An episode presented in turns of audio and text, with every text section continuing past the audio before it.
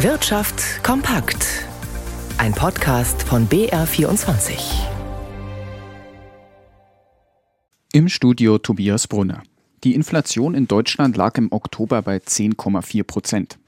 Auch zum Wirtschaftswachstum hat das Statistische Bundesamt heute Zahlen veröffentlicht und die sind überraschend ausgefallen. Statt zu schrumpfen, hat das Bruttoinlandsprodukt im dritten Quartal leicht um 0,3 Prozent zugelegt. Im Winterquartal könnte es aber trotzdem nach unten gehen. Eine handfeste Überraschung brachte die erste Schätzung des Statistischen Bundesamts für das Wirtschaftswachstum im dritten Quartal, womit der Sommer gemeint ist. Statt erstmals zu schrumpfen, ist die Wirtschaftsleistung erneut gestiegen, und zwar deutlich um plus 0,3 Prozent.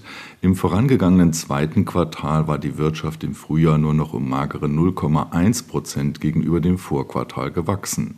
Ökonomen hatten nun erwartet, dass die schlechte Stimmung, die hohe Inflation und die Energiekrise wegen des Ukraine-Kriegs sich allesamt bereits negativer bemerkbar machen. Getragen wurde das Wachstum den Statistikern zufolge vor allem von den privaten Konsumausgaben. Die könnten angesichts der hohen Heizkosten aber jetzt zurückgehen. Nach wie vor wird ein Wachstumsrückgang für das laufende Herbstquartal und noch einmal für den Winter erwartet.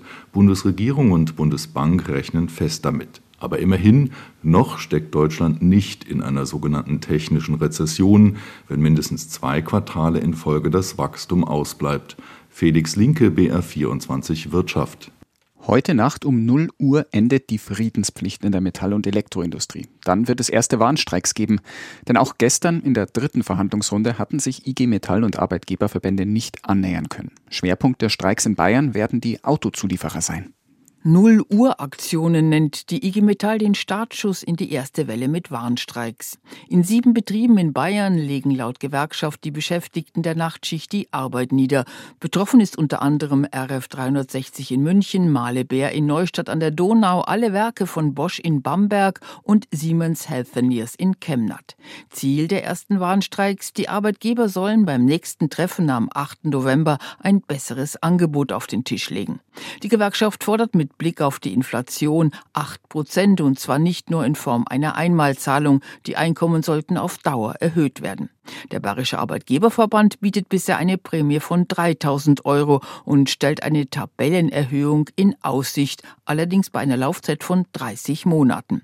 Die bayerischen Metall- und Elektrobetriebe befinden sich in einer schwierigen Lage. Die Gewerkschaft bewertet diese Lage aber anders und das Angebot der Arbeitgeber als schwach. Ab Mitte nächster Woche sollen die Warnstreiks ausgeweitet werden. Birgit Habrath, München. Der Volkswagen-Konzern hat heute Zahlen für das dritte Quartal präsentiert und musste dabei Abstriche machen. Der Gewinn nach Steuern ist im Sommer im Jahresvergleich um mehr als ein Viertel zurückgegangen. Er lag bei gut 2,1 Milliarden Euro. Beim Blick auf die einzelnen Konzerntöchter zeigt sich ein gemischtes Bild. So hat etwa Audi die Prognose für das aktuelle Geschäftsjahr nach unten korrigiert und rechnet mit weniger Autoverkäufen. Bei Porsche dagegen überwiegt der Optimismus und man hält an der Prognose fest. In Bonn bei der Deutschen Telekom wird man sich wahrscheinlich heute freuen, wenn man an die Börsen in die USA schaut. Denn, Rigobert Kaiser in unserem Börsenstudio, bei der Tochter T-Mobile, da läuft das Geschäft rund. Ja, und wie das äh, rund läuft, äh, T-Mobile ist äh, eine Erfolgsstory geworden, nachdem man vor 15, 20 Jahren schon dachte, dass T-Mobile für die Deutsche Telekom, also in Bonn, ein dauerhaftes Problem werden könnte. Das hat sich ganz deutlich gewandelt.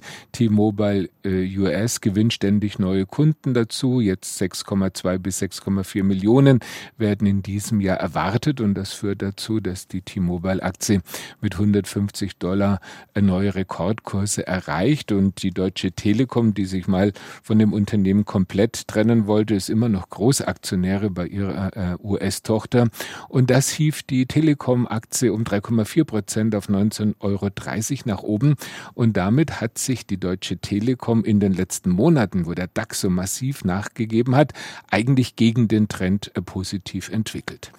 Der DAX notiert kurz vor dem Wochenende 0,2 Prozent höher bei 13.000 1.233 Punkten. Der Euro bleibt bei Kursen unter einem Dollar.